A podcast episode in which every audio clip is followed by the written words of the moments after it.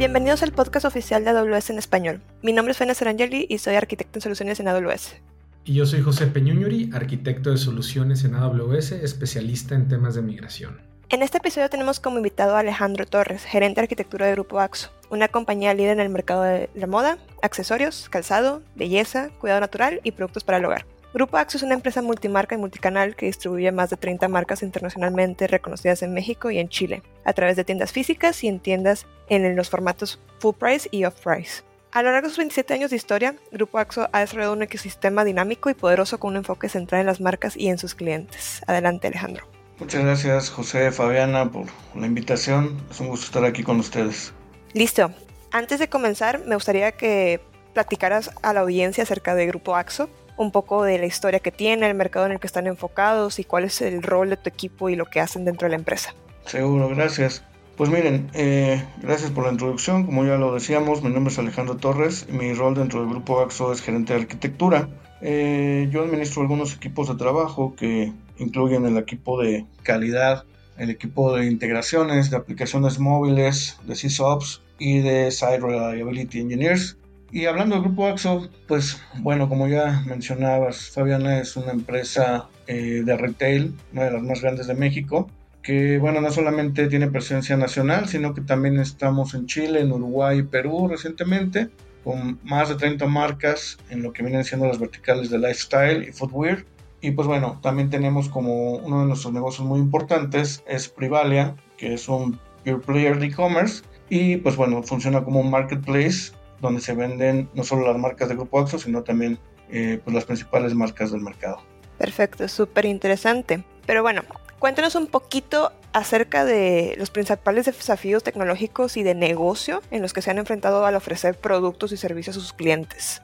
Claro, yo creo que lo más importante ha sido la modernización de nuestros sistemas de backend y la mejora de nuestras plataformas de comercio electrónico. Estos han sido pues claves en nuestra estrategia de omnicanalidad y gracias a la digitalización de nuestros procesos hemos podido satisfacer pues, muchas de las necesidades de nuestros clientes al ofrecerles productos en los canales que mejor se adaptan a sus requerimientos.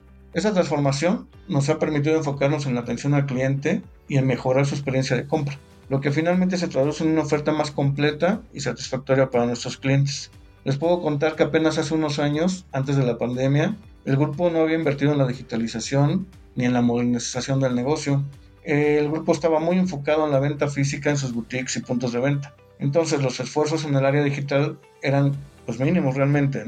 Eh, como, como ustedes saben y para muchas empresas, pues bueno, eh, la pandemia fue un catalizador para la inversión en el área tecnológica y pues el principal esfuerzo fue cerrar una brecha de varios años sin haber invertido en el área digital y reducirla en un tiempo récord para ofrecer un canal de venta digital de calidad para nuestros usuarios. Y bueno, pues tomando en cuenta todos esos desafíos que les ha tocado enfrentar, ¿cómo es que AWS los ha ayudado a solventarlos? Ah, pues mira, hemos encontrado en AWS algunas soluciones que nos han permitido resolver algunos de los retos mencionados. Te doy un ejemplo. Hemos construido algunas capas de integración en funciones lambda con las que hemos modernizado y aprovechamos tecnologías en servidor para las integraciones entre nuestras aplicaciones. Em, también hemos estado trabajando con otros servicios como son las bases de datos de Amazon Aurora, los buckets de S3 y también las instancias de S2 en donde tenemos algunos aplicativos. Eh, y pues bueno, es importante mencionar que estos servicios y soluciones se han ido creando en paralelo con nuestra migración a AWS. Y justamente haciendo énfasis en ese último punto que acabas de mencionar, el año pasado José y yo trabajamos con ustedes para apoyarlos en un proceso de migración hacia AWS. ¿Nos podrías contar un poquito al respecto? Claro, eh, pues recordemos que estábamos trabajando en mejoras críticas en distintas funcionalidades en nuestros canales de e-commerce. Estábamos buscando realizar cambios de manera paralela, pero pues teníamos un cuello de botella en el ambiente de desarrollo. Ya, ¿y en qué consistía este cuello de, de botella que identificaron? Pues principalmente no teníamos un ambiente de desarrollo eh, que pudiéramos utilizar de manera inmediata y nos encontramos con el reto de habilitar este ambiente en el menor tiempo posible. Y pues bueno, nuestro proveedor de hardware eh, nos dio un tiempo muy largo de aprovisionamiento de infraestructura y pues empezamos a ver otras alternativas, ¿no? Y consideramos en ese momento que AWS era pues seguramente la más viable. Y bueno, una vez identificado este problema, ¿qué fue lo que se hizo a continuación? Claro, mira, como equipo de tecnología del grupo, pues teníamos el enfoque de proveer las soluciones digitales en los menores tiempos posibles, que es lo que nos exige la compañía. Por lo tanto, estuvimos revisando varias soluciones, desde crear nuestra infraestructura pues, en sitio, con, en, parte de lo que ya teníamos, hasta migrar a otras soluciones de nube. Eh, una de ellas AWS, con la que ya teníamos algún tipo de operación. Eh, por lo tanto, pues ya estábamos familiarizados, pues. Y después de analizar todas las posibilidades, nosotros pensamos que teníamos un gran desafío para cumplir las, fechas requeridas por el negocio, que tenían un plan bastante agresivo, y tendríamos que clonar o migrar nuestro ambiente de pruebas on-premise. Y pues bueno, pensamos que migrar a una nube como AWS presentaba, si bien desafíos significativos, como subir las máquinas virtuales eh, para una arquitectura que, era ajena a AWS, pues eh, podía ser algo que nos, que nos podía ayudar. Sin embargo, nos enfrentábamos a varias incógnitas como el dimensionamiento adecuado, el tiempo de migración, las configuraciones de red y pues principalmente cómo íbamos a comunicar ahora este nuevo ambiente en, una nube que estaba pues, fuera de nuestros sistemas actuales, que como les comentaba son todos on-premise. ¿Qué hicieron después de que internamente acordaron que la migración a AWS era una alternativa viable para resolver sus problemas? Ah, mira, pues primero me comuniqué con nuestro contacto en AWS para poderle comentar todos nuestros objetivos y pues bueno, transmitir la alta importancia de la estrategia y los posibles riesgos, pues si no cumplíamos con la expectativa. Para nosotros era muy importante poder proporcionar al equipo de desarrollo pues de los ambientes eh, necesarios, de lo que hemos estado platicando, de la manera más pronta. Sin embargo, también teníamos que considerar pues todos los riesgos asociados, ¿no? Que es eh, principalmente la migración y el encendido de las instancias. A nosotros nos preocupaba mucho ya que no teníamos una experiencia previa con este proceso ni con las herramientas de migración. Y principalmente, pues que los servidores al momento de migrarlos este, no, no encendieran o generaran algún tipo de error al iniciar y pues que eso finalmente se, se convirtiera en un atraso para nosotros, ¿no? ya que buscábamos tenerlo todo muy pronto. Y bueno, lo más importante era estar preparados para abordar cualquier eventualidad y contar con medidas de contingencia que minimizaran el impacto en caso de que surgiera algún problema. Muy bien, ¿y cómo se prepararon como equipo pues para enfrentar estos posibles riesgos asociados con la migración a la nube AWS? Y pues qué medidas también se tomaron para minimizar el impacto en caso que sí surgieran estos problemas durante todo este proceso. Sí, mira, después de nuestra conversación inicial, pues acordamos tener sesiones técnicas con especialistas de AWS, donde pues ya definimos los aspectos básicos del ambiente, la arquitectura, toda la, toda la parte de comunicaciones y seguridad que era necesaria para nosotros. Y para alcanzar este objetivo, con la ayuda de AWS ejecutamos una prueba de concepto sin costo para nosotros, lo que en su momento nos permitió migrar nuestro ambiente de desarrollo y probar la funcionalidad antes de incurrir en cualquier gasto y decidir migrar los ambientes de manera definitiva. Alejandro, cuéntanos un poco acerca de las actividades que se llevaron a cabo previo a la ejecución de la prueba de concepto y antes de la migración también. Claro, mira, pues antes de comenzar las pruebas de migración realizamos actividades de configuración principalmente, pero por mencionar algunas, pues se tuvo que configurar VPN, definir segmentos de red, crear las VPCs, subredes, y pues bueno, finalmente eh, hubo algunas cosas que resolver, hubo algunos problemas que, se identificaron al inicio de todo esto, pero en paralelo con la ayuda de los especialistas de AWS tuvimos un, pues lo que, lo que ustedes nos ofrecieron como un Immersion Day de migración, en el que nuestro equipo aprendió de manera práctica en un ambiente de laboratorio cómo migrar servidores AWS. Y pues bueno, ahí se estuvo utilizando principalmente la estrategia de Lift and Shift mediante el servicio de AWS Application Migration Service. Y posteriormente realizamos algunos ejercicios como la parte de la prueba de concepto, donde pues bueno, nos estuvieron indicando eh, cómo, cómo, tendríamos que, que, hacer la migración con, con, algunos servidores de desarrollo. Y pues bueno, estuvimos haciendo las pruebas antes de, de migrar definitivamente nuestros, eh, servicios. Y, una vez que hicieron esto, tuvieron el Immersion Day, eh, empezaron, eh, empezaron con estas este, sesiones guiadas. ¿Cómo continuó el proceso de migración?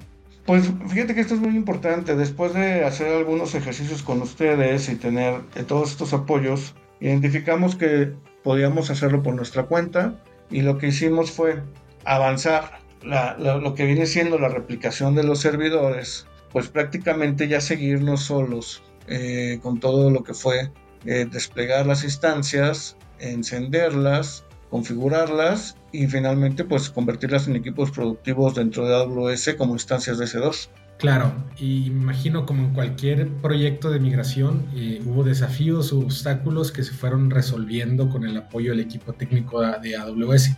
¿Nos puedes platicar un poco al respecto de estos desafíos? ¿Qué fue lo que vivieron? Sí, inicialmente tuvimos un problema bastante eh, recurrente con las conexiones de la VPN, no, no, se podía establecer. Entonces, pues bueno, ahí eh, solicitamos el apoyo de ustedes y de manera muy atenta nos brindaron el apoyo para hacer el troubleshooting y se unió un especialista de redes con el cual pudimos pues trabajar en este troubleshoot. Eh, nos, nos, nos ayudó a configurar la base de los segmentos a la red y pues bueno, ya con esto pudimos habilitar los prerequisitos del servicio de AWS Application Migration Service.